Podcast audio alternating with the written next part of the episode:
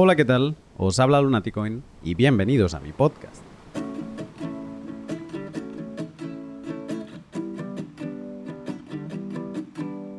Esta última semana la fiebre por los BRC20, un estándar experimental de tokens sobre Bitcoin, ha puesto al rojo vivo las comisiones que se pagan para realizar una transacción.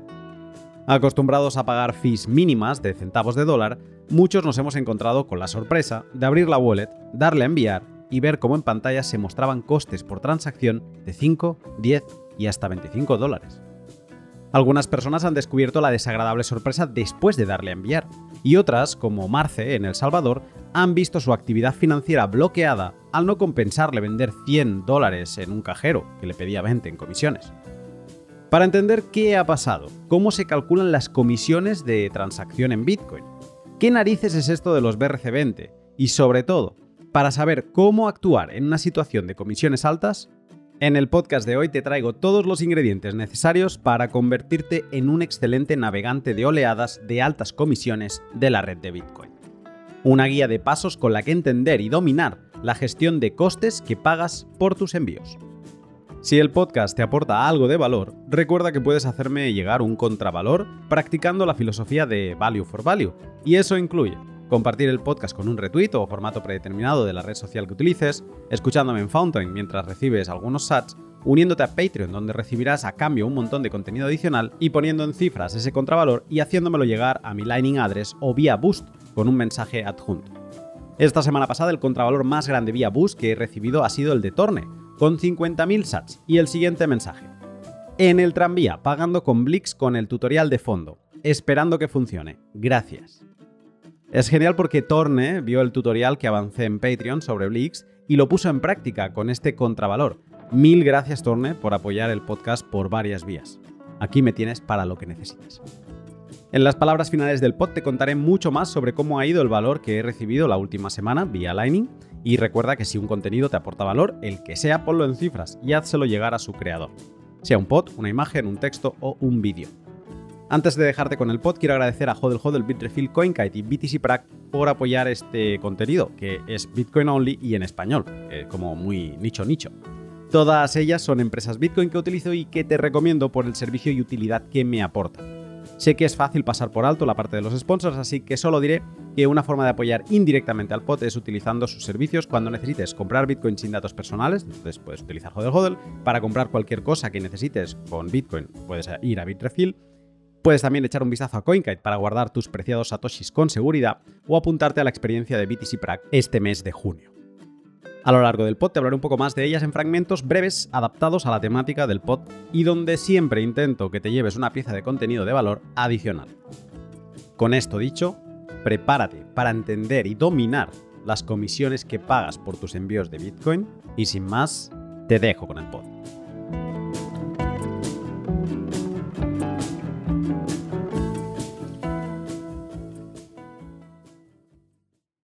La banca del sistema fiat, de dólares y euros, nos ha acostumbrado a entender los costes por comisión de la siguiente forma.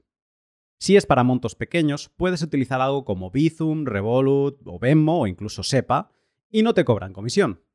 Si es para montos que superan ciertas cantidades, salen del territorio nacional o viajan a países terceros, ahí aparecen las comisiones y suelen tener la forma de un porcentaje sobre la cantidad a enviar con un importe mínimo en caso de que el porcentaje no alcance esa cota. Y así, si pagas un 0,5 en comisiones, cuando envíes 1.000 euros te costará 5 y cuando envíes 100.000 te costará 500. Esa es la forma de funcionar con la que hemos crecido y es la que tenemos incrustada en nuestro ADN. Tanto es así que cuando aterrizamos en Bitcoin creemos que este funcionará igual, pero no. Satoshi definió a Bitcoin como un cash electrónico, como un activo real que vive en el mundo digital. En este reino, todo se cimienta sobre bits y bytes, y fue esta la unidad sobre la que Satoshi decidió establecer el mecanismo por el que se define cuánta comisión pagarás. En Bitcoin no es tan importante el cuánto vas a enviar, sino el cuánto pesa lo que vas a enviar. Para entender bien esto del peso de lo que envías, vamos a ir por partes. Y primero vamos a explicar los básicos del funcionamiento de la red de Bitcoin. Bitcoin no es lo mismo que Bitcoin. Y es que Bitcoin como palabra no es una única cosa, son dos. Bitcoin con B minúscula es la unidad monetaria, el activo real digital que atesoramos y utilizamos para aparcar riqueza o hacer pagos por Internet. Bitcoin con B mayúscula es la red a la que nos conectamos para dialogar en valor con otros particulares, para dialogar en estas unidades de Bitcoin en minúscula. Y como ya sabemos, todo esto sin necesidad de pedir permiso para acceder para poderlo utilizar, ni pagar una licencia ni nada por el estilo. Descargas la aplicación de Bitcoin Core y esta sola ya se conecta con otros particulares de todo el mundo y te permite comunicar con ellos valor. Bien, Bitcoin Core es un nodo de Bitcoin y como tal, aparte de tejer esta red de comunicaciones con otras personas, que te lo puedes imaginar como una red de autopistas de alta velocidad con diferentes partes del mundo desde el salón de tu casa, pues aparte de eso, también se encarga de mantener tres bases de datos básicas y de las que cada nodo tiene una copia. Primero tenemos la cadena de bloques, donde se almacenan todas las transacciones que han existido en Bitcoin desde el inicio de los tiempos. Luego la mempool, el sitio donde van a parar nuevas transacciones que quieren ser incluidas de nuevo en la cadena de bloques para actualizar su estado. Y el Uchoset, una base de datos que en lugar de almacenar todos los movimientos que han hecho todas las monedas de Bitcoin a lo largo de su historia, guarda únicamente el estado último de estas, para saber su ubicación actual, en qué dirección están, básicamente y así, entre otras cosas, poder verificar con velocidad que los cambios que se quieren hacer en las transacciones presentes en la mempool tienen base sólida para ello. Con nuestro nodo tejemos esta red de carreteras bidireccionales con otros nodos del mundo y aportamos estas tres bases de datos, desde donde verificamos información que nos llega y también la compartimos con otros nodos que nos lo solicitan. Carreteras y tres edificios. Sigamos. En Bitcoin para que un envío de monedas suceda y se dé por cierto, ha de estar presente en la base de datos de la cadena de bloques. Pero para que eso se dé, antes hay que dar unos pasos. Primero, hemos de informar a todos los nodos de la red de que queremos realizar un movimiento de Bitcoin. Y eso lo hacemos con un archivo de transacción, que es uno de los dos paquetes de información que principalmente circulan por esta red de autopistas entre nodos. Una transacción es un archivo de texto que podría entenderse como un cheque digital y en el que especificamos qué moneda o monedas queremos gastar, cuántas nuevas queremos forjar y a dónde las queremos enviar, y también proveemos de una firma criptográfica para demostrar que somos los que podemos realizar ese movimiento. Y aquí, en los archivos de transacciones, cuando llegamos al primer gran punto clave. Redactar en una transacción digital qué moneda o monedas queremos gastar ocupa unos ciertos caracteres de texto, que se traducen en un cierto número de bytes de memoria digital. Redactar a dónde queremos enviar la nueva o nuevas monedas que forjaremos en esta transacción también ocupa un cierto número de bytes. Y la firma o firmas con las que autorizaremos el movimiento de cada una de las monedas que estamos gastando en este cheque también ocupan un considerable número de bytes. La suma de toda esta cantidad de bytes constituye el tamaño de una transacción. Y en Bitcoin, la comisión que pagas para que una transacción, un uso y reacuñado de monedas, entre en la cadena de bloques y se dé como válida, se calcula sobre su tamaño en bytes. Ocupas más, pagas más. ¿Y cómo lo pagas? En Bitcoin, claro. El protocolo no entiende de otra unidad de valor. Para calcular el importe de comisión a pagar, necesitamos una segunda variable, que es la tasa o tarifa minera, y que relaciona bytes, el peso, y Bitcoin. Más concretamente, bytes y satoshis, que es la unidad más pequeña de un Bitcoin. Un satoshi es igual a 0,0000001 Bitcoin. Entonces, esta tarifa se expresa en satoshis por byte o satsbyte de forma corta. La comisión que paga una transacción de Bitcoin se calcula con la relación de estas dos variables, el tamaño en bytes, que depende de la cantidad de información que queremos introducir en los parámetros de la transacción, y la tasa o tarifa minera escogida por nosotros en satsbyte. Al multiplicar tamaño por tarifa, los bytes se cancelan y da como resultado la comisión a pagar en satoshis. Tamaño por tarifa igual a comisión. Estos son los tres datos que tenemos que barajar. Tamaño, tarifa, comisión. Para que nos hagamos una idea, el peso de una transacción básica que gasta de una moneda y que genera dos salidas, una que va al destino donde queremos pagar y otra que regresa como cambio, ronda los 140 virtual bytes. Ahora luego te cuento qué narices es esto de los virtual. La tarifa mínima que podemos pagar para que otros nodos retransmitan esta transacción que hemos creado y por lo tanto la esparzan por la red es de un SAT por byte con una operación facilísima de multiplicación, vemos que si multiplicamos el peso de 140 virtual bytes por una tarifa de un SAT por virtual byte, esa tentativa de transacción nos costará 140 satoshis, que a valor dólar de hoy son algo menos de 4 centavos. Y así es como se calculan las comisiones en Bitcoin, en base a esta relación de dos variables, una física, podríamos decir, que es la del peso, y otra de mercado, escogida por nosotros, la de la tarifa de envío, no en base a un porcentaje sobre la cantidad enviada como en la banca tradicional. Aclaración entre byte, peso y virtual byte. Actualmente y desde la actualización de Segwit de 2017, en Bitcoin ya no hablamos de bytes para calcular el coste de comisión de una transacción. Ahora hablamos de virtual bytes. La razón de esto tiene que ver con el descuento que se introdujo en esa mejora para hacer que gastar más de una moneda en una transacción no resultara en un excesivo tamaño por causa de ir aumentando el número de firmas necesarias. Por ello, a los bytes de una transacción se les categorizó de dos tipos, partes sin descuento y partes con descuento. Para pasar de bytes a virtual bytes, lo que hemos de hacer es acumular el tamaño de todas las partes sin descuento y multiplicarlas por 4. Luego tomamos las partes con descuento y se las sumamos. Así obtenemos lo que se denominó como unidades de peso o weight units. Para calcular los virtual bytes de esa transacción, solo tenemos que dividir por 4 las unidades de peso y así obtenemos el valor que multiplicaremos por la tarifa para conocer la comisión. Es un tema con mucha profundidad y que podría tener un podcast solo para ello, con debate incluso sobre si fue lógico o no. Si te interesa este debate, pues házmelo saber. Pero ha de quedarte clara una cosa. Un bloque de Bitcoin tiene desde 2017 un tamaño máximo de 4 millones de bytes reales, que ocupan bytes, pues 4 millones o megabytes, que se traducen a un millón de virtual bytes después del cálculo. Por ello a veces decimos que Bitcoin tiene un tamaño de bloque de 4 millones o de un millón cuando en verdad deberíamos decir es un millón de virtual bytes, pero que este millón de virtual bytes en verdad puede llegar a ocupar 4 millones de bytes.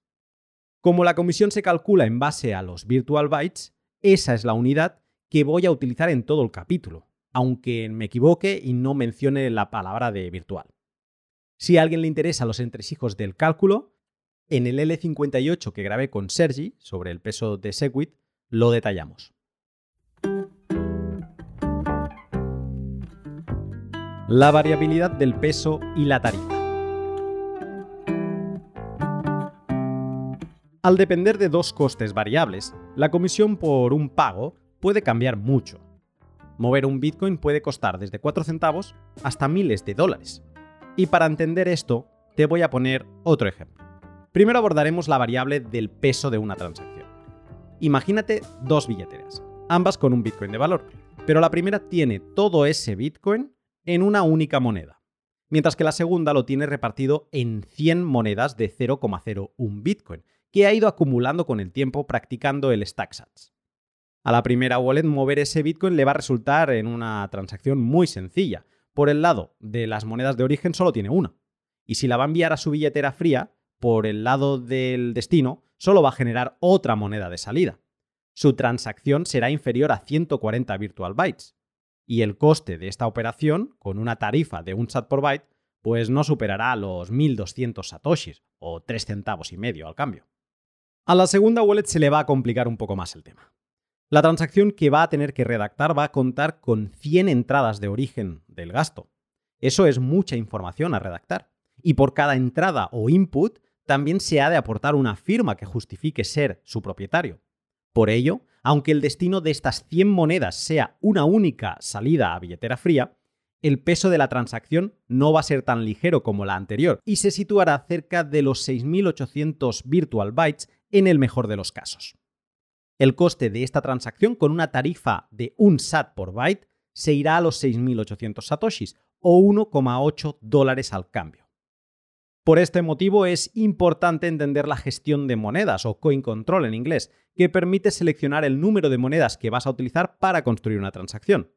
Wallets como Blue Wallet, Sparrow, Samurai o Nunchuk te permiten ya hacerlo.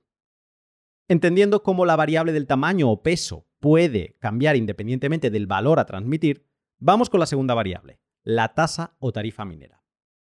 Si la tarifa minera mínima a la que puedo transmitir una transacción de Bitcoin a otros nodos es de un SAT por byte, ¿por qué iba a querer pagar más? Pues bien, para entender la variabilidad de la tarifa, hemos de volver a nuestro nodo y entender el circuito que siguen nuestras transacciones desde que las creamos en nuestra wallet. Habiendo seleccionado las monedas que queremos gastar, escribimos esta transacción utilizando una wallet, que también tenemos presente dentro de Bitcoin Core, y la añadimos a la base de datos de transacciones pendientes de ser añadidas en la cadena de bloques, la mempool. Cuando hemos hecho esto, la retransmitimos a toda velocidad por esta red de carreteras que hemos tejido a otros nodos de la red, para que tengan constancia de este cambio que queremos realizar y también lo añadan a sus mempools y lo retransmitan a todos los nodos con los que están conectados, para que hagan lo mismo.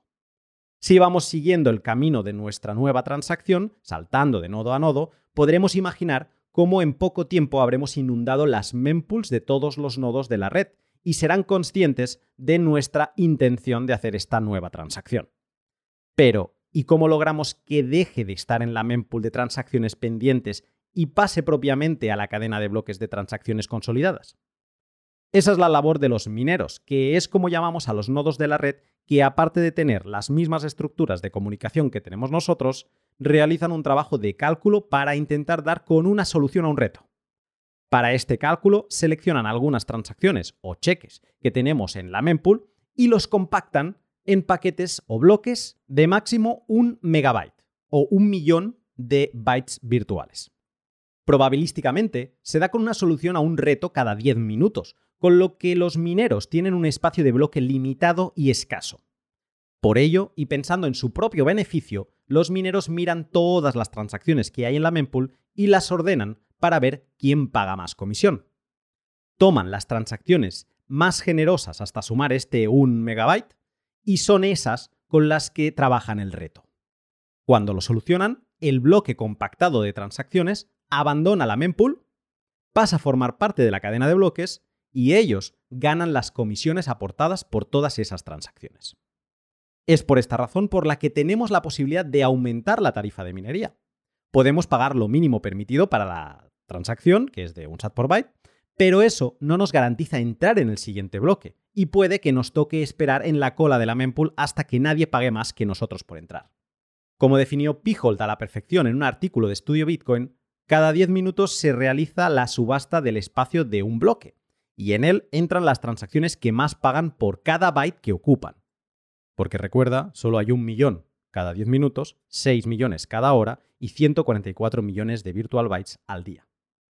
Esta subasta es un mercado que sucede dentro de la red de Bitcoin y para saber a cómo cotiza entrar en el próximo bloque, solo tenemos que mirar a nuestra mempool o páginas web como mempool.space para ver de forma muy parecida lo mismo que ven los mineros.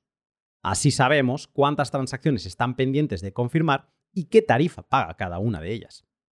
Si tienes una transacción ligera de 140 bytes, como la de la Wallet 1, es un pago muy urgente y el mercado de subastas de la mempool está al rojo vivo, quizá aceptes pagar una tarifa de 100 sats por byte y pagues los 14.000 satoshis necesarios, o 3,8 dólares al cambio. Si esa misma transacción no es urgente y con que te llegue a la semana que viene o el mes que viene ya es suficiente, quizá no te importe fijar la tarifa a un sat por byte y ver qué pasa. La urgencia es el factor más determinante a la hora de fijar las tarifas mineras. Y lo más bonito de Bitcoin, y que detallamos a la perfección con Dev7 en el L179, es que una transacción, aunque no se confirme, sigue estando ahí, esperando al momento óptimo para entrar. Y si te quedan dudas, puedes ir a esta web que te decía antes, a mempool.space, y revisarlo tú mismo, que sigue allí, que está pendiente de, entrar. Nada se queda en una caja negra misteriosa como sí sucede en la banca tradicional. En Bitcoin puedes seguir toda la evolución de un pago de forma pública y eso también lo puede hacer el receptor del mismo, para que no sospeche de que en verdad no le has realizado el pago. Como te contaré al final del pod, siempre estás a tiempo de acelerar esa transacción o añadirle urgencia, aunque ya la hayas enviado. Y con esto ya entendemos a la perfección cómo se calcula la comisión que paga una transacción de Bitcoin y por qué motivos esta podría variar independientemente del valor que se esté transaccionando. Y con esta munición teórica en la maleta, ahora vamos a por el turrón. ¿Qué ha provocado que se paguen barbaridades de forma repentina estos últimos días? ¿Qué ha provocado tanta urgencia? Pues de nuevo han sido los ordinals, de la mano del nuevo estándar experimental de los BRC20. Te interrumpo un momento para hablarte de dos de mis sponsors. Todo Hodl es la página web donde podrás comprar y vender Bitcoin de otros particulares sin tener que ceder datos personales a ningún exchange centralizado. Es un sitio ideal para que, por ejemplo, te envíes tus primeras fracciones a la wallet de Lightning y puedas empezar tus probaturas sin que nadie sepa ni esté pendiente de qué haces o dejes de hacer. Hodel Hodel es una forma excelente de ir acumulando satoshis soberanos recurrentemente para practicar la filosofía de StackSats. Con su nueva interfaz es mucho más fácil filtrar por métodos de pago o cantidad mínima que acepta el vendedor y así localizar a toda velocidad la oferta deseada. Recomiendo echar un vistazo en la descripción de cada oferta antes de aceptarla para saber si el vendedor te va a pedir algo de KIC, porque también hay vendedores profesionales ahí. Recomiendo buscar los que no piden ese tipo de información. Aunque el proceso de compra puede demorar varias horas, debes saber que en cuanto le das al botón de aceptar, la oferta del precio queda ya fijado y no debes preocuparte por la volatilidad. Y así es como en Hodel Hodel seleccionas tu oferta, cierras el precio nada más empezar y solo te queda dejarte guiar por las indicaciones de la plataforma para que tus satoshis soberanos viajen directamente a la dirección de tu elección.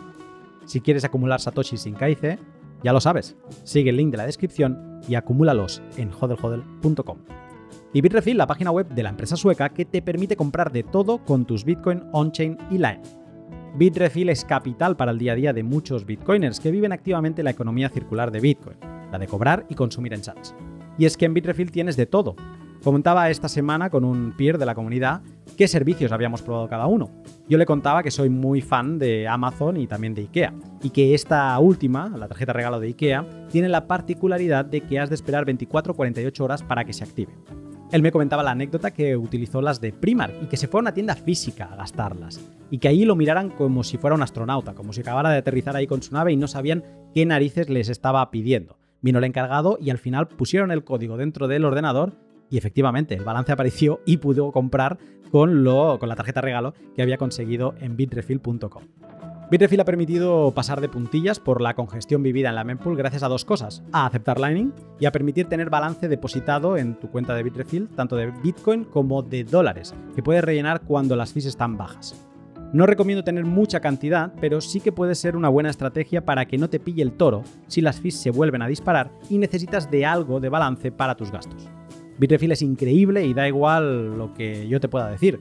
Creo que la mejor forma de descubrirlo es siguiendo el link de la descripción y sorprendiéndote con el enorme catálogo que tienen para ofrecer.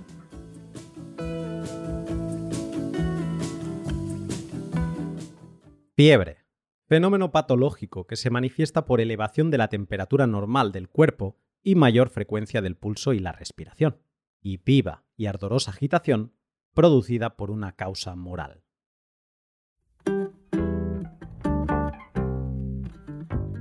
Nuevos ordinals. La llegada de los BRC20.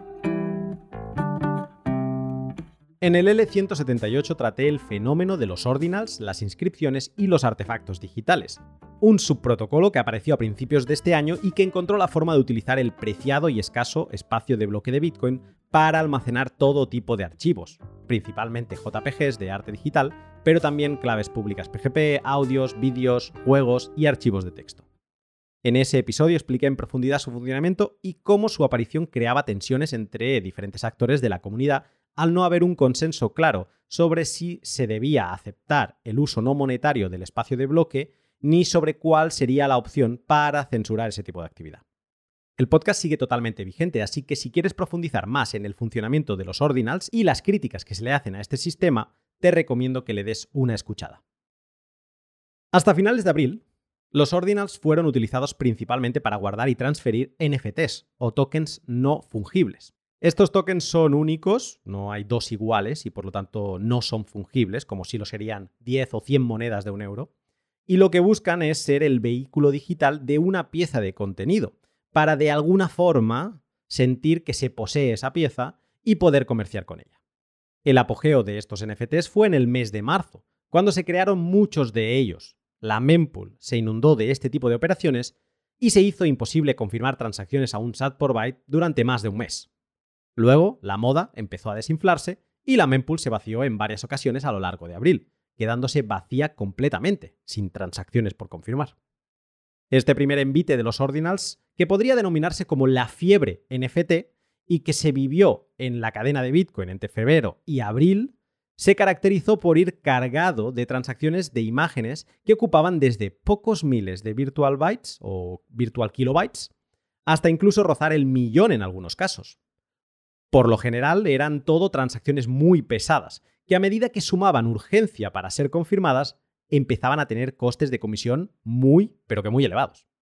Si antes hablábamos que una transacción monetaria básica ocupaba unos 140 virtual bytes, al querer darle algo de urgencia con una tarifa, ponle, de 10 sats por byte, que tampoco es mucho, solo nos costaría 1.400 sats o 35 centavos de dólar al cambio actual. Ahora, en este tipo de transacciones de, por ejemplo, 5.000 virtual bytes, para una imagen pequeñita, si se quiere tener la misma prioridad que la transacción monetaria, y por lo tanto competir para entrar antes que ella, y escogiendo los 10 sats por byte, pues entonces toca pagar 50.000 sats de comisión, o 13,5 dólares, que son 35 veces más. Y ya, para poner el caso más extremo, si se trataba de una de las transacciones grandes de un millón de virtual bytes, entonces, la comisión se dispara a la friolera de 0,1 Bitcoin por conseguir la misma prioridad. Una locura de 7.100 veces más que la transacción monetaria.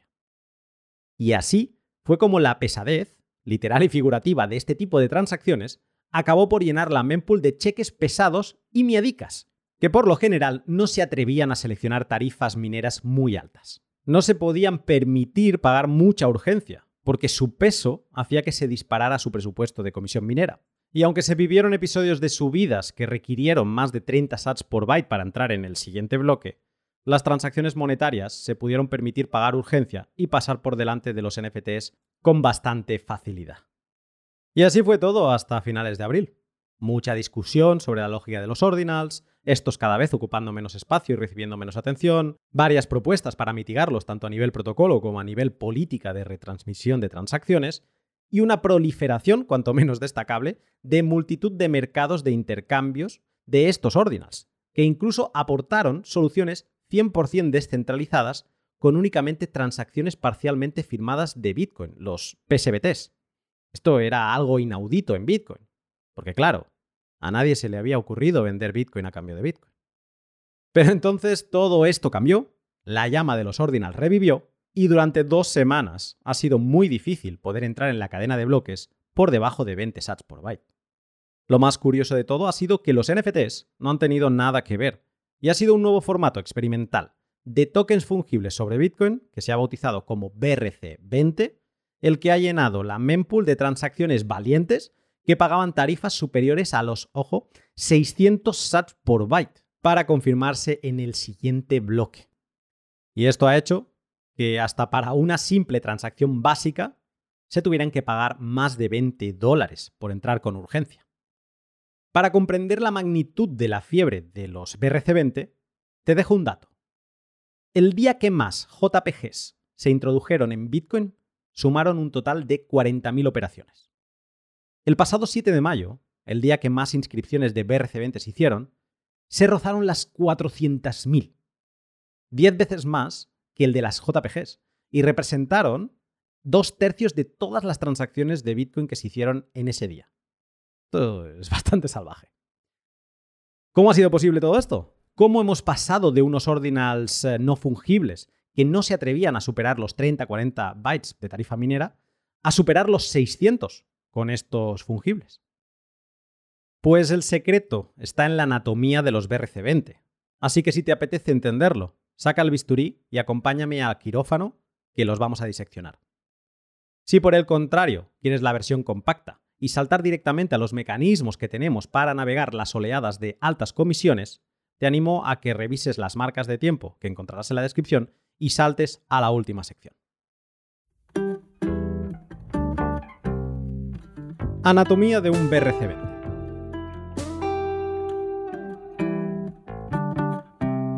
Para entender cómo es posible que los creadores y transmisores de BRC20 se hayan envalentonado tanto como para disparar las tarifas mineras de Bitcoin, empecemos por lo más elemental. ¿Qué narices es un BRC20? Un BRC20 es un estándar experimental para la creación de tokens fungibles dentro de la cadena principal de Bitcoin, la capa 1. Fue creado por el usuario de Twitter Domodata el 8 de marzo y como vengo contando, se apoya en la puerta de entrada descubierta por las inscripciones de los ordinals para guardar texto arbitrario en la cadena de bloques de Bitcoin. Domodata publicó en ese mismo momento una web, un Gitbook, muy parecido a los docs publicados por Rod Armor para los ordinals, donde detallaba el funcionamiento de estos BRC20. Me parece destacable leer el primer párrafo con el que te recibe Domodata. Dice así.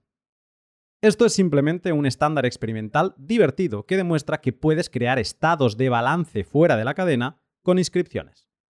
De ninguna manera debería considerarse como el estándar para la fungibilidad en Bitcoin con ordinales, ya que creo que seguramente hay mejores opciones de diseño y mejoras de optimización que se pueden hacer.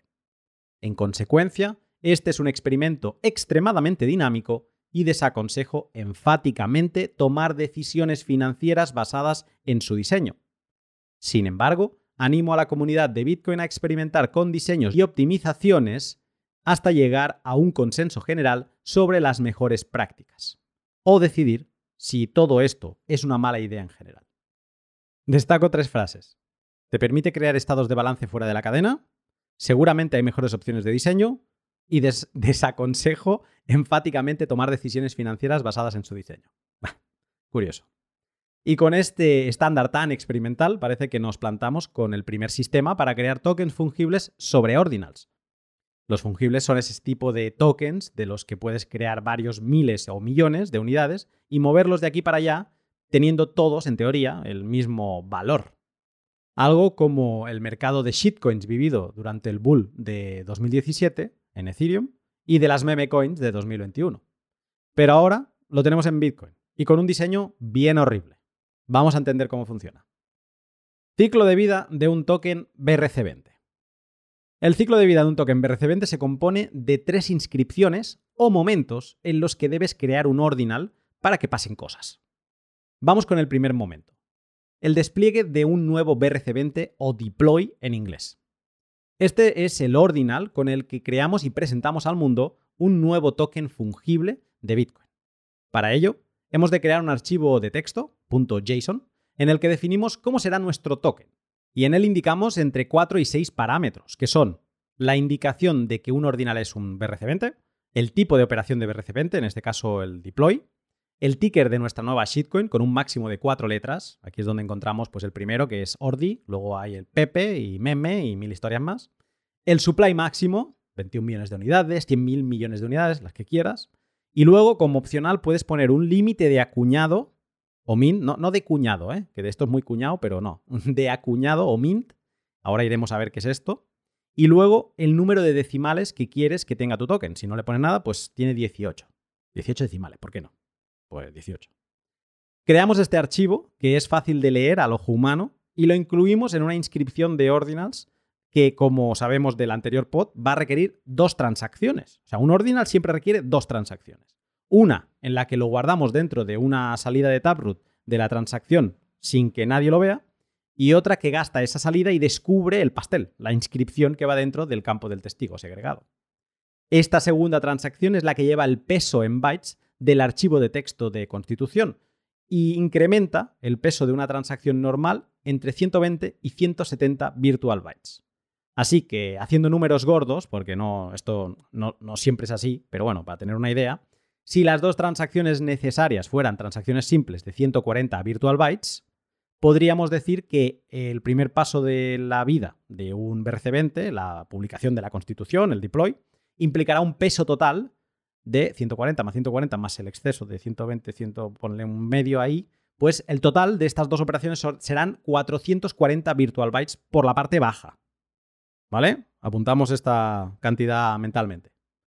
Con este despliegue todavía no hemos creado ni una unidad del token en cuestión, solo lo hemos definido y establecido sus límites. Ahora toca pasar al segundo momento de su vida, el acuñado o minteo. Acuñar es el proceso por el que emitimos unidades de estos tokens que hemos constituido con la anterior doble transacción de deploy. ¿Y cómo se acuñan monedas? Pues muy fácil, con la creación de otro archivo JSON del tipo mint que incluiremos en otro ordinal y por lo tanto dos transacciones más. Este archivo mint es muy parecido al anterior, pero solo tiene cuatro campos y todos son obligatorios. Se vuelve a indicar eh, que es un BRC20, luego se indica que la operación es mint, eh, de qué estás minteando, o sea, has de volver a indicar el, ticker, el, pues PP, meme, lo que sea, y la cantidad que vamos a acuñar.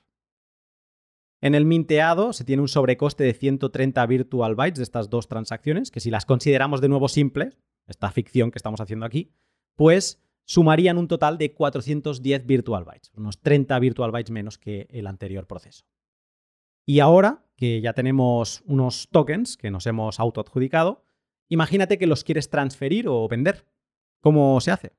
Pues aquí es donde entra el tercer y último momento en el ciclo de vida de un BRC20, que es contra lo que muchos pensarían que simplemente sería transferir este, este, esta inscripción, este ordinal, de una wallet a otra, pues no, aquí has de crear otro ordinal más con sus correspondientes dos transacciones e inscribir otro archivo de JSON que tiene también cuatro campos muy parecidos al de la anterior operación de Mint. Creas el archivo de texto con la cantidad de, tokens que quieres transferir, haces la doble transacción que deberá terminar con ese ordinal en la dirección de Bitcoin que recibió la inscripción de Mint. Es, es lioso, lo sé, pero es que es muy malo el sistema y encima propicia el reuso de direcciones.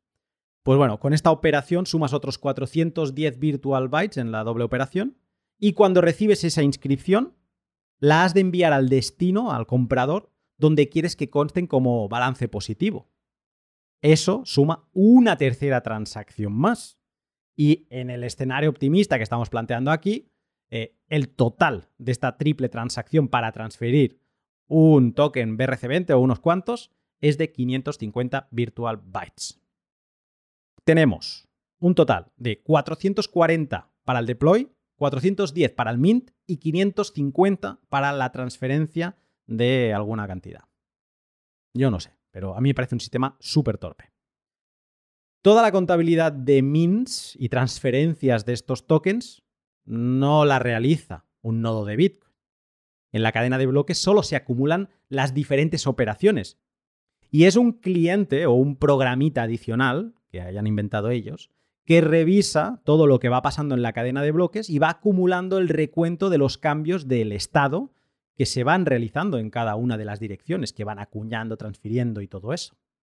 Es como que la cadena de Bitcoin solo se utiliza como fuente de verdad, de que algo ha sucedido y saber en qué momento se relacionan unos eventos con otros, cuál ha sido primero. Solo, o sea, toda esta historia, solo para acumular metadata en la cadena de Bitcoin que estos clientes de BRC20 utilizan para crear sus distintas realidades.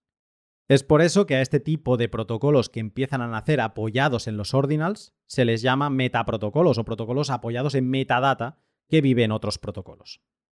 El metaprotocolo de BRC20 se apoya primero en el metaprotocolo de los ordinals y luego en la cadena de Bitcoin. Algo así como una capa 3 ordinaria. Y destaco esto para ser conscientes de las capas de riesgo que se van acumulando cuando te vas separando de la realidad y certeza de la capa 1. Entendiendo las líneas generales de su anatomía y funcionamiento, ahora podemos entender cómo es posible que esta idea torpe haya propulsado las tarifas de minería hasta cotas altísimas. Una característica de los BRC20 es que una vez hecho el deploy, la constitución, cualquiera que vea esa inscripción en la cadena de bloques puede acuñar monedas de ese tipo y adjudicárselas. La ventaja que tiene el que crea el deploy es que sabe que en qué momento, ¿no? Cuando envía la transacción y puede tratar de emitir transacciones de minteo consecutivamente después del deploy. Pero si varias personas se enteran vía algún tipo de bot, por ejemplo, pueden competir con el creador para adjudicarse todas las monedas que puedan. solo, entre comillas, este solo, solo pagando la comisión minera que le toque en ese momento. Por lo tanto, la acuñación o minteo es libre y solo depende de estar enterado y de que tus operaciones de acuñación y de, de estos tokens entren antes de alcanzar el máximo total establecido en la Constitución. Y aquí, damas y caballeros, es donde se encuentra el meollo de la cuestión.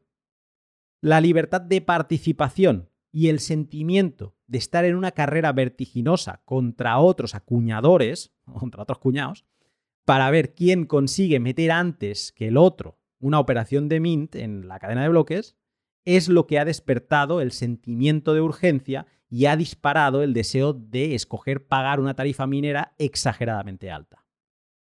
Ese deseo se ha visto todavía más intensificado por otra característica del diseño de los BRC20, el límite de minteado que se establece en la constitución de cada token. Y vamos a explicar esto. Como te contaba antes, en el deploy de un token estableces la cantidad máxima que existirán y también el techo de emisión por cada operación de mint. Tomando como ejemplo Ordi, que es el primer BRC20, el que hizo Domodata, se estableció una emisión máxima en este token de 21 millones de unidades y un cuello de botella en la acuñación de máximo 1000 unidades por operación. Si lo piensas, lo que esto significa es que para emitir los 21 millones se van a necesitar 21.000 operaciones de acuñación, que aunque se pueden aligerar con utilización de cosas como el batching, si partimos de esta cifra que estamos poniendo todo el rato sobre la mesa, de 410 virtual bytes por operación de mint, emitir todo el token de Ordi necesitará, o necesitó, 8,6 millones de virtual bytes. O lo que es lo mismo, casi 9 espacios de bloques enteritos solo para Ordi.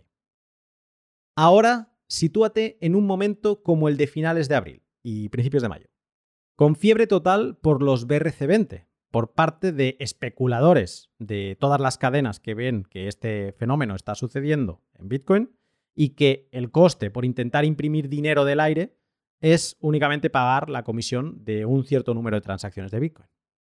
Muchos desempolvan sus wallets de Bitcoin para empezar a crear tokens como Pepe, Meme, Moon, Shiba, Punk, Wizard y whatever, y luego encienden la maquinaria del marketing de los tokenomics para crear FOMO, ¿no? Necesidad de todo aquel que se deje seducir por esta mentalidad de hacerse rico rápido, que ya sabemos que eh, tiene muchos adeptos, y establecen ratios de emisión que necesitan muchas más transacciones para llegar al 100% de acuñación, como es el caso de, por ejemplo, Meme, que tiene un supply de 100.000 unidades y un límite por mint de una unidad con lo que se requieren, o requirió, 41 bloques enteros de Bitcoin para conseguir toda la emisión.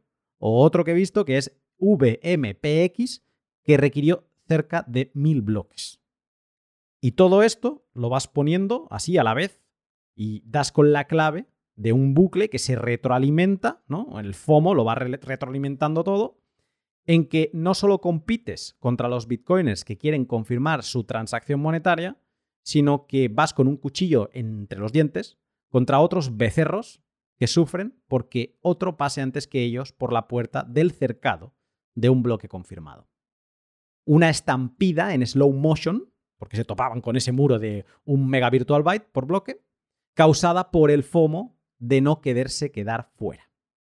Y esto se ve en las gráficas donde se analizan qué cantidad de operaciones de deploy, mint y transfer se hicieron durante esos días. Dejaré el link de, este dashboard en la descripción. Pero en esta gráfica se ve claramente que el 90% de toda la operativa de Ordinals fueron solo operaciones de minteo. Las de transferencia, que se suponen que son el fruto del mercado de compraventa de estos tokens, solo llegaron a superar el 10% del total de operaciones el 8 de mayo, que fue el día donde más actividad tuvieron. Pero, por ejemplo, ayer, 13 de mayo, de las 400.000 operaciones del 7 de mayo se ha pasado a 260.000, de las cuales solo 12.000 son de transferencias y 50 de deploy. El resto son todo minteos de gente que se frota las manos pensando en lo que ganará vendiendo esos tokens. Esta es la razón por la que estamos viviendo una carrera de emergencia contra el resto de participantes de la mempool de Bitcoin. Es, es esta regla del first in, first served, o de que el primero que llegue se llevará los tokens, que muchos están volviendo locos. Y esto no ha terminado. Los BRC20 ahora van a tener que demostrar a sus tenedores que han valido la pena y que realmente se crea un mercado que les compensa las estúpidas barbaridades que se han pagado en comisiones estos últimos días y que los mineros han recibido de muy buena gana.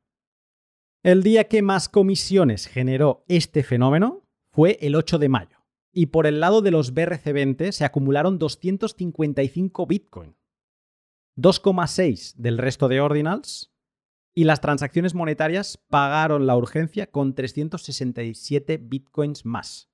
Todo para aportarles a los mineros un más beneficio de 634 Bitcoin solo ese día. Una barbaridad si consideras que normalmente lo que un minero cuenta con ganar es el subsidio, que ahora mismo está en 900 Bitcoin al día. 634 solo en comisiones, ojo. ¿eh? ¿Podrán los BRC20 conseguir recuperar los fees gastados? Eso se tendrá que ver. Sobre todo porque en los últimos días veo cómo empiezan a proliferar otros metaprotocolos que intentan mejorar la idea de los BRC20, con otras funcionalidades como es el caso de los ORC20, que no tengo ni idea de cómo funcionan, o los Smart BRC20, que dicen haber lanzado el protocolo de Uniswap 2.0 en Bitcoin y que según cuenta Litecoin en Twitter es una especie de intento de recrear la Ethereum Virtual Machine de Counterparty, pero vía Ordinals. Vaya, ensalada de palabras, macho. Y que conecta con un tema que da para otro pod, que son los Sovereign Validity Rollups. Anota el palabrejo porque esto va a ir sonando cada vez más. Esta competencia no solo de tokens BRC20, sino entre metaprotocolos sobre ordinals, va a hacer que se creen otros token Pepe en la cadena de Smart BRC20 o en la de ORC20 y va a obligar a hacerse preguntas a los que ya han saltado de lleno a mintear en la BRC20 sin pensar.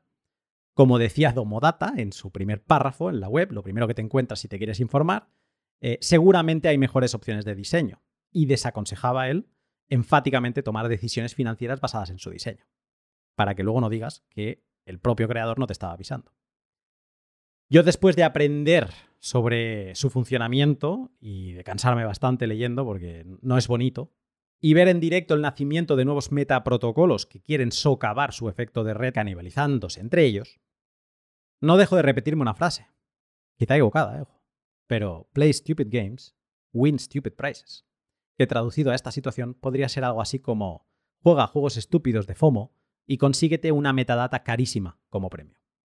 Veremos en qué acaba todo esto. Lo que es innegable es que a pesar de que la mailing list, los desarrolladores de Bitcoin, han estado tratando en varios hilos de qué forma se podría mitigar este tipo de actividad para que las transacciones monetarias siguieran teniendo la vía libre que tenían antes, parece que no hay una dirección clara ni un consenso sobre la necesidad de tener que mitigar o censurar este uso de la cadena de bloques. A una pregunta hecha por el usuario John Doe en Bitcoin Stack Exchange y que encontraréis en la descripción, Michael Folkson, reviewer del código de Bitcoin y organizador del London Bitcoin Devs, contestó con un poco lo que a mi pensar parece que es como la idea general que tienen los Bitcoin Devs. Y como creo que es interesante, traduzco aquí el toma y daca que tuvieron. Dice así: John Doe, Estamos actualmente presenciando un ataque de denegación de servicio distribuido, D2, en Bitcoin, mientras la mempool se llena de transacciones de bajo valor, incluyendo BRC20, ordinales, etc., donde la tarifa de transacción supera el valor incluso de lo transferido. Michael Foxon. Entiendo por qué a algunas personas no les gusta, ya que está aumentando las tarifas de transacción para un caso de uso que muchos de nosotros consideramos antiético en Bitcoin. Sin embargo, solo está aumentando las tarifas de transacción y llenando los bloques. No está impidiendo que los nodos completos, los full nodes, funcionen ni los está dejando fuera de línea. Por lo tanto, personalmente, no lo llamaría un ataque de denegación de servicio distribuido. John Doe. ¿Qué se puede o debe hacer para detener todo esto? ¿O es que va en contra del ethos, de la filosofía de resistencia a la censura que tiene Bitcoin? Michael Fox. Existen teóricamente dos opciones para esto. Un cambio de consenso o un cambio en la política de retransmisión de transacciones. Un cambio de consenso que prohíba cierto tipo de transacciones que son aceptables bajo las reglas de consenso actuales requeriría un soft fork y por lo tanto sería extremadamente difícil de llevar a cabo, asumiendo que fuera considerado una buena idea por la comunidad en general. Después de este hipotético soft fork, seguiría siendo posible incrustar datos arbitrarios en las transacciones, por lo que su efectividad sería limitada. Un cambio de política de retransmisión predeterminada, o una opción de política personalizada, intentaría evitar que cierto tipo de transacciones se propague por la red sin necesidad de un cambio en el consenso. Sin embargo, seguiría siendo posible enviar este tipo de transacciones compatibles con el consenso directamente a los mineros, evitando la red peer-to-peer. Por lo tanto, en resumen, no creo que se deba o se vaya a hacer nada al respecto. Andrew Poelstra también llegó a una conclusión similar en esta publicación, en la lista de correo de Bitcoin Dev, de enero de 2023, y ya se esperaba que las tarifas de transacción aumentaran eventualmente a través de transacciones normales en la cadena y aperturas y cierres de canales de Lightning. Este tipo de uso solo está aumentando prematuramente las tarifas de transacción. John Doe. Una mempool de Bitcoin congestionada y un entorno de tarifas altas afectan negativamente a la viabilidad de Lightning y la capa 2. Necesitas poder cerrar canales por mucho menos de lo que hay en el canal. De lo contrario, la teoría de juegos en torno a los castigos no se cumplen, ¿verdad? Michael Foxon. El caso de uso de micropagos y canales pequeños en Lightning siempre iba a estar expuesto a aumentos de tarifas. Lightning no puede controlar la tarifa de transacción en la cadena para abrir y cerrar canales. Los canales más grandes con capacidad por encima de las tarifas de transacción actuales aún pueden cerrar, aunque de manera más costosa. Como mencioné antes, esto siempre iba a suceder en algún momento. Está ocurriendo antes de lo esperado debido a este caso de uso, pero era inevitable eventualmente. Como ves en estas preguntas y respuestas entre John Doe y Michael Folkson, ya se desprenden muchos temas que no se han tocado hoy aquí, como la creación de un montón de transacciones no económicas que crean monedas que para gastar se necesitan de otras que les paguen la comisión, porque si no es imposible, o como la congestión de la mempool no hace bien a Lightning Network y hace que los operadores de enrutado puedan sufrir pérdidas irrecuperables. Toda esta parte del Lightning Network creo que se trató bastante bien en el directo 134, que ya está público en YouTube, así que si te interesa, te recomiendo que le eches un vistazo. Sigue habiendo mucho por desempaquetar, pero creo que esta conversación entre Dow y Folkson es un buen resumen sobre todo lo que estamos viviendo a todos los niveles desde la aparición de los ordinals de Rot Armor.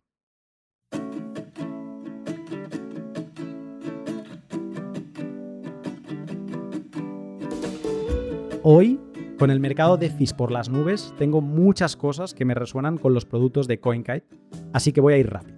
Primero, para quien acabe de aterrizar, CoinKite es la empresa fabricante de hardware de Bitcoin que desde 2011 lleva construyendo herramientas para que tengamos un mejor control de nuestros Bitcoin y también poderles subir la seguridad. Dicho esto, dos cosas que me nacen con la mempool al rojo. CoinKite tiene un producto espectacular, por bonito y útil, que es el Block Clock, un reloj de escritorio y también de pared si lo quieres colgar, que no cuenta segundos, ni minutos, ni horas, no. Cuenta bloques. Y te muestra también información de todo tipo, información de la mempool o de la cadena de bloques, o del importe de cuánto vale un dólar en satoshis en cada momento. Está en versión mini o micro, y sí, es un capricho, pero es un capricho que deberías conocer tú y tus familiares, por aquello de que tengan alguna idea de qué regalarte algún día especial. Y luego la segunda cosa que quiero comentar es sobre las SatsCard. Durante estos días de vacaciones pensaba mucho sobre la posibilidad de usar SatsCard precargadas en momentos de baja demanda de espacio de bloque con cantidades fijas como un millón para usarlas en compraventas peer-to-peer en los meetups locales. Al ser intercambios off-chain no pasan por la mempool y la única fee a pagar es el premium que le quieras poner más el coste de la tarjeta, que suelen ser unos 13 dólares más portes creo que voy a mirar de hacer algún tutorial sobre este caso de uso. Como ves, los productos de CoinCat son muy inspiradores y tienen muchos más eh, disponibles, con lo que te animo a que le eches un vistazo y los tengas muy en cuenta cuando quieras subir el nivel de seguridad de tus Bitcoin. Y BTC Prague, la conferencia Bitcoin más grande de Europa, que tendrá lugar en menos de un mes. Esto ya está aquí. Qué lejos me parece cuando hablé con los hermanos que lo organizan en, no sé si era noviembre, y me comentaron toda la idea. Ahora ya tenemos a Sailor confirmado en su primera aparición en Europa, Chey Fadin, eh, Adam Back y muchísimos más. Me hace mucha ilusión, sobre todo, el side event que tenemos ya organizado con Carleato, la reunión de Praga, es como se llama, y que por cierto también puedes ver la información en la página web de BTC Prague, en el menú de site events. Y algo que ha pasado por alto para muchos es que, aparte de la conferencia gigante que están organizando, hay un site de event, que es de pago, que es el día antes de, todo, ¿no? El día 7. Muchos no están allí, pero para quien esté, está bien que, sepáis que es una charla para profesionales y gente técnica, desarrolladores, que está de locos. Porque ni cortos ni perezosos sientan a Siors Probust, a Kevin Loaek, a Roy Sheinfield, a Lisa Neigat, a muchísimo. El Carliato también está, un montón de gente. Y te puedes poner a toquetear código con ellos, que a mí me parece muy loco. Yo iré, pero iré a echar un ojo porque me parece una barbaridad que el track que han montado solo para ese día. Esto es el Dev Hack Day y tiene un ticket aparte, lo puedes ver en, también en la parte de Site Events si te interesa. Dejo el link en la descripción. Si buscas planazo para empezar el verano con Bitcoin en vena, únete al grupo de Telegram de la reunión y prepárate para BTC Prague.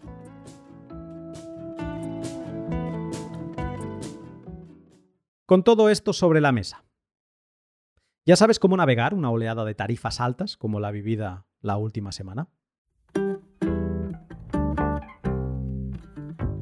Estrategias para sobrevivir una mempool congestionada.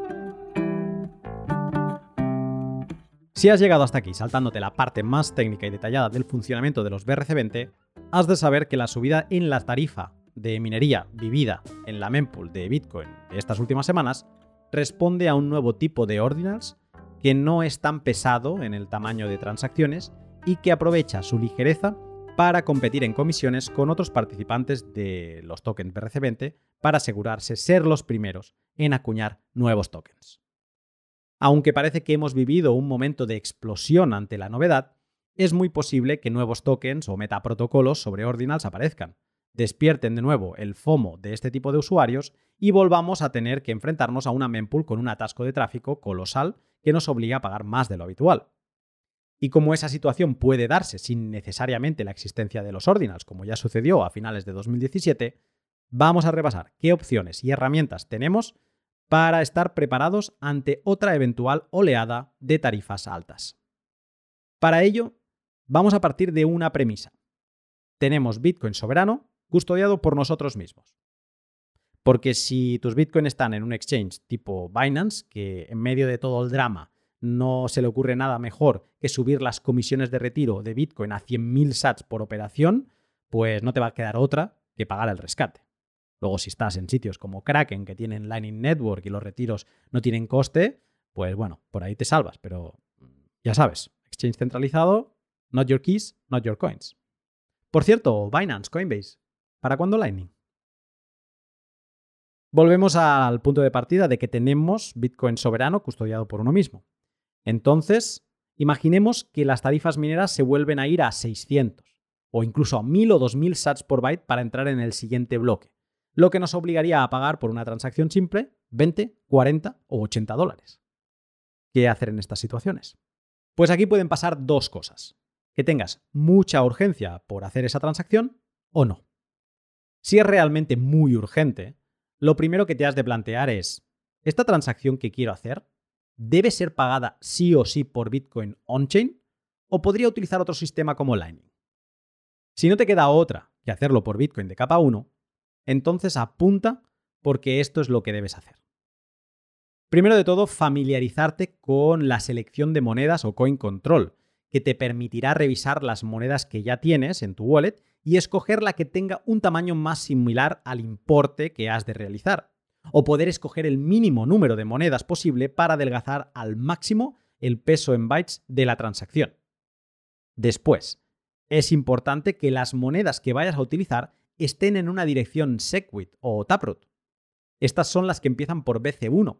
Y utilizar estas monedas nos ayudará mucho en esta situación porque nos aprovecharemos de un 75% de descuento en la parte de las firmas, con lo que si tenemos que seleccionar más de una moneda para el pago, no será tan doloroso. Después, tendrás que aprender a usar mempool.space o cualquier otro explorador de bloques que también podrías tener en tu propio nodo. Ahí te podrás informar de qué tarifas se están dando en ese momento y casi asegurar el tiro para entrar en el siguiente bloque sin pagar en exceso.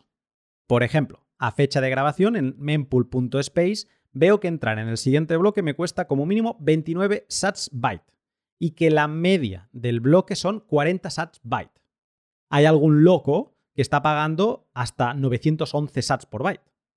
Si quiero asegurarme el tiro, voy a tener que ponerme un poco por encima del mínimo, quizá a 32 o 34, o ir directamente al promedio que se está pagando en ese bloque. Después, con la tarifa escogida y guardada momentáneamente en tu cabeza, toca localizar en tu wallet la forma de modificar las tarifas mineras que vas a pagar por tu transacción. Eso te permitirá ajustarla a la cifra que has visto en mempool.space y no tendrás que depender del algoritmo de cálculo de fees de tu wallet. Si tu wallet de Bitcoin de capa 1 no te permite seleccionar la tarifa a la que quieres enviar o escoger las monedas, ya puedes ir buscando una mejor. Para escritorio, sin duda te recomiendo Sparrow y para móvil, Blue Wallet, Nunchuk o Samurai. Con estos cuatro pasos de Coin Control, utilizar salidas Segwit o Taproot, buscar la fee oportuna en mempool.space y modificar la tarifa en tu wallet, enviarás la transacción on-chain con urgencia al mínimo coste posible. Y si nada se tuerce, en el próximo bloque se te confirmará la transacción. Si pudieras hacer el pago por Lightning Network, entonces fantástico. Ahí lo que te has de preguntar es lo siguiente. ¿Tengo fondos en una wallet con liquidez saliente? Para todo el tema de liquidez, el pod anterior grabado con Reckless, L189, ahí está explicado. Pues ¿Tengo suficiente liquidez saliente? Eso es importante en wallets como Phoenix, Breeze o Blix, donde has de gestionar un poco temas de liquidez y tú tienes las llaves. Si estás utilizando una cuenta custodial como Wallet of Satoshi o Albi, ahí no te has de preocupar por la liquidez, la gestionan ellos por ti. Y entonces siempre vas a tener. Pero en el caso de las wallets soberanas, si tienes liquidez saliente, adelante, realiza el pago y ya está, lo matas ahí. Si tienes una wallet soberana, pero no tienes liquidez saliente, no te recomendaría abrir un canal para ello, porque abrir un canal vuelves a la situación 1 de tener que pagar sí o sí on-chain. Entonces, pues paga directamente así. Si tienes liquidez entrante, pero no saliente, pues puedes buscar una estrategia para mover esa liquidez hacia tu lado, ¿no? Y luego poderla sacar para el pago que necesites. Eso lo podrías hacer comprando Lightning en un exchange peer-to-peer. o si tienes stablecoins o shitcoins, quizá puedas utilizar algún servicio de swap para empujarte esa liquidez hacia tu lado. Si ni así consigues liquidez saliente, quizá quieras seguir comprando satoshis de Lightning peer-to-peer con una cuenta custodial en Wallet of Satoshi. Así tendrás liquidez de, todos los lados y podrás realizar el pago. Igualmente, si te encuentras en una situación en la que podrías haber pagado con Lightning, pero al no tener nada de todo esto listo, pues se te ha complicado muchísimo el tema, es un buen momento para que te revises el tutorial de Blix y tomes el control de tus satoshis soberanos en capa 2 de Bitcoin. Si con Lightning no puedes, siempre te queda ver si con algo tipo Liquid, Rootstock, Stablecoins o incluso Fiat lo puedes pagar. Si es así, tira por ahí y no pagues fees innecesarias de capa 1. Si ni así puedes, pues no te queda otra que volver al punto 1 y pagar con Bitcoin on-chain gestionando monedas y tarifas de transacción. Toda esta casuística es para una situación de urgencia, la que sea, y que te obligue a tener que entrar en el próximo bloque o, como máximo, en el siguiente. Pero, ¿qué pasa si no tengo prisa para realizar esa transacción? Pero la quiero realizar, pero no tengo ninguna prisa. Pues ahí estás de enhorabuena, porque te lo puedes hacer ir muy bien. Imaginemos que tenemos unos cuantos satoshis en una hot wallet y quieres pasarlos a tu billetera fría. Entonces, como no tienes una excesiva prisa, lo que puedes hacer es enviarla incluso al mínimo de la tarifa, a un SAT por byte. Así, tu transacción llegará a las mempools de los diferentes nodos y se pondrá al final de la cola, a esperar. Cuando nadie pague más que tú y los bloques no se llenen, ahí entrará tu transacción en la cadena de bloques. Hasta entonces, se quedará ahí, esperando, acumulando polvo, y podrás revisar su estado en tu wallet o desde mempool.space copiando el ID de la transacción o transaction ID que te facilita tu billetera. En este tipo de situaciones, donde ya has enviado la transacción a un SAT por byte, pueden pasar tres cosas. Tres cosas que se me ocurren a mí. Una, que tarde mucho, pero se acabe confirmando. Yo he llegado a esperar dos meses. Que se dé la situación de que antes no la necesitabas, pero ahora ya sí, y no hay manera de que se confirme. Muchos me escribís preguntándome por este tipo de situación. Y por último, que vayas a tu wallet un día para ver qué tal, cómo va esa transacción y que no aparezca nada. Como si no la hubieras realizado. Ni tampoco como que esté pendiente de confirmarse, o sea, como desaparecía en combate. Tranquilo, no entres en pánico, ahora te cuento qué está pasando. Vamos primero con el segundo caso, donde ahora sí tienes prisa y quieres acelerar esa transacción. Pues bien, existen dos métodos, a lo mejor existe alguno más, pero así, mm, por regla general, existen dos métodos que te permiten acelerar una transacción. Uno, con el sistema de reemplazo de transacciones, conocido como RBF o Replace by Fee, que te permite reemplazar una transacción que ya enviaste por otra que tenga más tarifa, una tarifa más alta de, minería y por lo tanto pague más comisión. Y luego también tienes otra opción que es la conocida como Children Pay for Parent o el hijo paga por el padre o CPFP también, que lo que hace es crear una transacción dependiente de alguna de las nuevas monedas creadas en la transacción que no se confirma ni para atrás y que lleva fee suficiente como para confirmar ambas. Vamos por partes con esto. El minero, cuando ve que hay dos transacciones dependientes esperando a ser confirmadas, revisa la tarifa y peso de ambas para hacer un promedio. Imagínate, la primera pesaba 200 virtual bytes y me pagaba solo 200 sats por entrar en la cadena de bloques. Pero la segunda y que depende de que se confirme la primera, pesa también 200 bytes, pero me paga 4000 sats para entrar. Con lo que de promedio, entre ambas, es como si cada una me pagara 2100 sats. Con lo que ahora sí, quizá, ¿no? A lo mejor si la fee está ya en ese nivel, pues ahí ya sí que me compensa entrarlas a la vez. De RBF o Children Pay for Parent hay muchos más matices que comentar, pero sería interesante que investigaras y que incorporaras su funcionamiento en tu proceder diario, para no sentirte vendido si ya has lanzado una transacción o sufrir por enviarlas con poco fee sin tener urgencia para ello.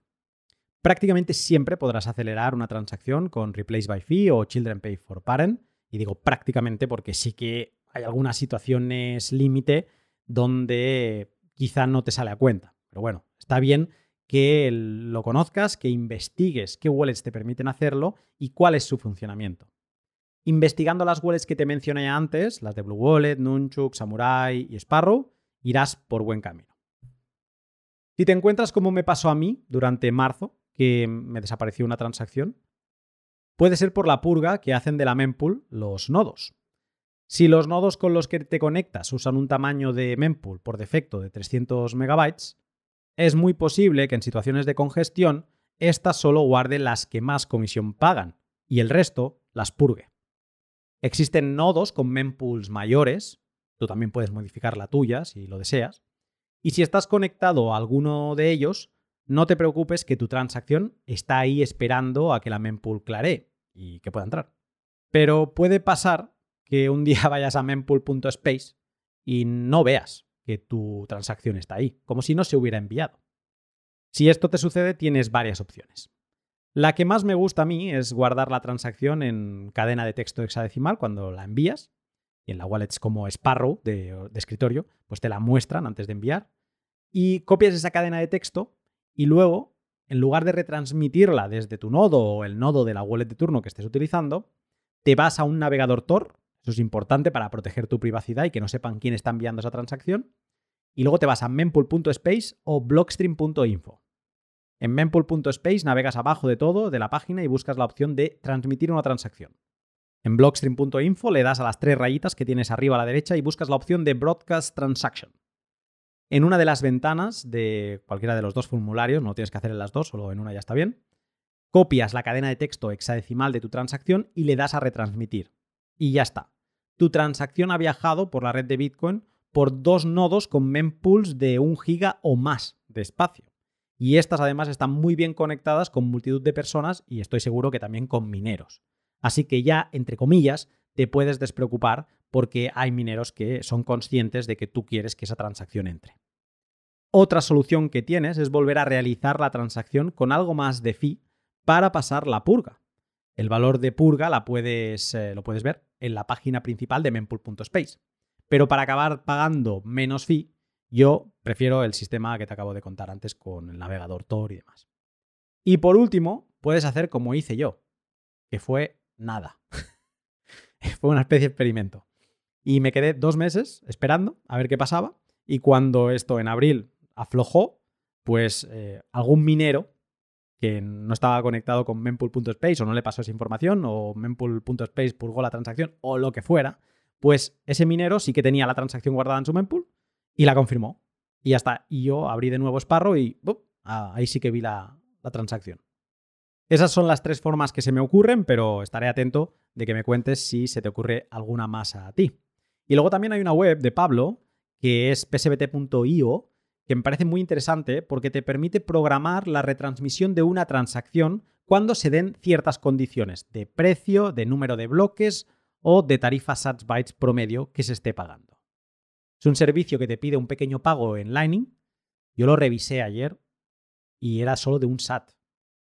Y me acuerdo de haberlo revisado hace tiempo y era de más, pero un SAT es que no es nada.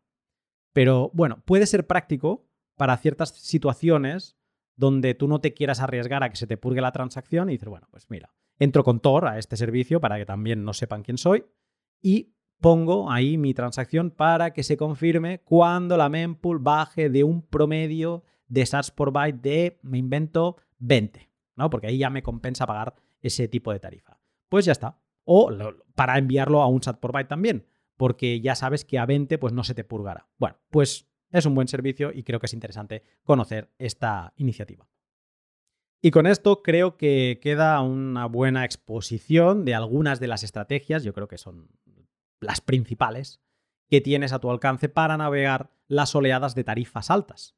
Creo que la más importante es aprender que en Bitcoin nadie te obliga a pagar fee alto si no tienes urgencia. Quizás estés usando una mala wallet que no te deja pagar lo mínimo. O quizá vieras ahí en tu wallet la opción de cambiar la tarifa pero no sabías qué significaba. Pues bien, ahora lo sabes.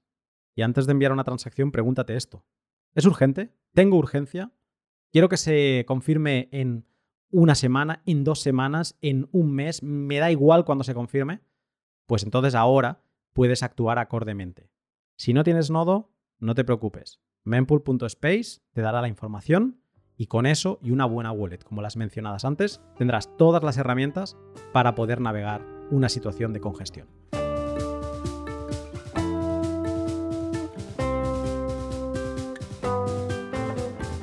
Y hasta aquí el podcast que, mira, no pensaba que fuera a ser tan largo, pero me ha parecido interesante coger la excusa de los BRC20 para hacer un documento sobre el funcionamiento de las transacciones de Bitcoin, la comisión, perdón, que se pagan por las transacciones de Bitcoin, que es muy distinta a la que estamos acostumbrados a calcular cuando estamos en el mundo fiat.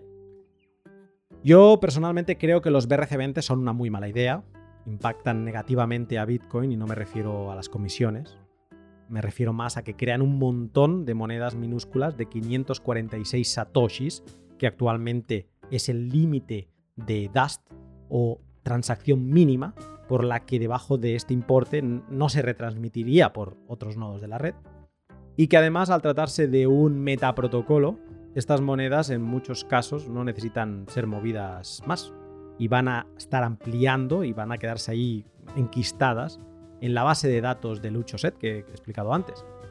Esta base de datos vive en la memoria RAM de nuestros nodos y requieren cada vez hardware más profesional porque si va creciendo, pues va a requerir más gigas de RAM en nuestro nodo. Eso va en contra de la descentralización de Bitcoin. No es algo todavía alarmante, pero no es una buena dirección en la que nos estamos dirigiendo con este tipo de iniciativas. Los ordinals han resucitado la idea de meter cosas en la cadena de bloques a cualquier precio, y de hecho, entre el podcast de los ordinals y este de los BRC20 ha habido otra creación descerebrada que mete también información arbitraria en la cadena de bloques, la de los stamps o sellos. Y digo descerebrada porque estos utilizan un sistema peor a los ordinals y acumulan su, data, su información, en monedas presequit, en multifirmas 1 de 3 desnudas. Es un, sistema, el primer sistema de multifirmas que existió, que se utilizaba antes incluso de Pay to Script Hash. Una, una tontería como una catedral que también aumentan y mucho el ucho set de Bitcoin. A diferencia de los ordinals, estos entran sin descuento alguno, pero igualmente son una guarrada a nivel de diseño peor incluso que los BRC20. Ver que BRC20 y Stamps no ayudan a reducir el tamaño del set podría ser justificación suficiente para empezar a censurar, ¿no? O para empezar, oye, sentémonos, vayamos a censurar y tal. Pero no sé, es que también empecé a ver discusiones por Twitter de que Moon era un mal actor por hacer crecer el set en algunas operaciones que realizaba de sus submarine swaps, que por cierto han quedado en una situación límite durante esta congestión y han tenido que detener su operativo de Lightning, a ver en qué queda todo esto. Y cuando yo ya empiezo a ver todo este tipo de discusiones de gente que empieza a plantear que transacciones monetarias de Bitcoin, que no tienen ordinals y que son simplemente pues, eh, diferentes operativas que, están ahí a disposición de los usuarios, pues cuando empiezo a ver que se discute y que se habla de que se tendría que hacer algo para que no sucedieran, yo a mí ya me entra el ramalazo libertario y se me hincha un poco la vena de pensar, pero a ver qué pasa. ¿Qué pasa? Que ahora nos vamos a poner... A... Esto no me gusta. Esto no me gusta. Y no digo que me guste ni BRC20, ni Ordinal, ni nada. No, no, no me gustan nada. Pero, ostras, eh, empiezo a ver ciertos comentarios que digo, macho, pero esto va de, de resistencia a la censura. El descuento de Segwit fue un intento de reducir el Ucho set y también se está planteando quitarlo, esa es otra, ¿no? Para que los ordinals paguen más fee. Se ponen sobre la mesa soluciones como CISA, que requeriría de un software y permitirían descuentos similares a los de Segwit, pero no por estar en el campo del testigo. Y eso seguiría sin solucionar todo el tema de los stamps, que es lo que yo veo. O sea, vale, hay soluciones sobre la mesa, pero no te solucionan otras cosas. Y si se empecina esta gente, te van a seguir metiendo. Y entonces, no acabo de ver una solución elegante y clara que desmantele esta operativa. Y por estas razones es que me mantengo en una posición vigilante, esperando alguna solución que me convenza, si es que al final se acaba tomando por alguna de ellas. Lo que me queda claro después de preparar este podcast es que nosotros, los de las transacciones monetarias, jugamos con ventaja. Tenemos por lo general transacciones muy delgadas, que aun pagando tarifas altas, no generan una comisión impracticable, como sí lo hacen los stamps, los NFTs y los BRC20. Hay tipos de transacciones que se ven muy impactadas y son también monetarias, como los conjoins y las aperturas y cierres de canales. Pero por lo general jugamos con cierta ventaja. Y no sé, yo me queda la sensación de que hemos de agradecer a los BRC20 el habernos recordado varias cosas, como que hemos de estar preparados para cuando las fees se vayan al cielo para siempre, que hemos de trabajar en más soluciones de escalabilidad y no contentarnos con Lightning únicamente. Me viene a la cabeza una última propuesta que ha habido de Burak sobre una capa 2 que no era Lightning, pues bien, o no sé si es también momento para abrir el melón del VIP 300 y las Drivechain, no sé, quizá. También algo que nos ha recordado los BRC20 es que es momento para tomar acción y reajustar fondos a las necesidades diarias, semanales o mensuales de cada uno para ver de qué forma, qué estrategias vas a seguir para no quedarte atascado. También de hacer de la mempool algo muy presente en nuestras vidas bitcoines e irle echando un ojo regularmente, aunque no tengamos que enviar ninguna transacción, para ver cuál es su pulso. Y también de estar atento a todas las propuestas que van apareciendo en la comunidad, como la de Ordis Respector, CISA, la eliminación del descuento de Segwit, etc. Y no para sumarse a ellas ciegamente, sino para hacerse preguntas a uno mismo. Sumar todas estas nociones que podemos aprender de Internet, de qué es el spam, qué es la denegación de servicio, censura o anticensura, y también todo lo que vamos aprendiendo de la libertad, para irnos formando una opinión propia sobre lo que sucede y lo que creemos que debería suceder. Eso es todo por hoy. Me guardo la sección de Lightning para la próxima semana porque casi que he acabado sin voz después de grabar esta hora del tirón. Pero agradezco muchísimo a todos los que me apoyáis de cualquier vía, con un mensaje un privado de Twitter, retuiteando el, podcast, retuiteando los tutoriales, em, siendo parte de Patreon. Ha habido unos cuantos que os habéis sumado la última semana. Mil gracias a todos. Espero también reactivarme. Esta, esta semana de vacaciones en medio de temporada es malísima porque me ha ido eh, a hacer mal. O sea, estoy intentando recuperar tiempo perdido porque mm, soy como. Voy con las horas muy pegadas siempre. Durante la temporada es como que no me puedo despistar un día porque ya se me empieza a acumular trabajo para llegar. Y al final esto es un one-man show. Así que, bueno, espero estos días ponerme al día con todo. Muy agradecido también a los Patreons, a los que me seguís enviando mensajes, me los leo todos. Los bus que me llegan, me los leo todos. Me pongo ahí en Saturn de, Albi y me empiezo a leer todo y, bueno, disfruto y se hace. Se justifica las horas que le dedico porque con vuestros mensajes veo que ayuda mucho el contenido y me llenan por dentro. Así que gracias a todos vosotros. La semana que viene eh, tratamos un poco todo lo que ha ido llegando de, de boosts de todas estas semanas sin sección. Y si nada se tuerce, te saludo pronto.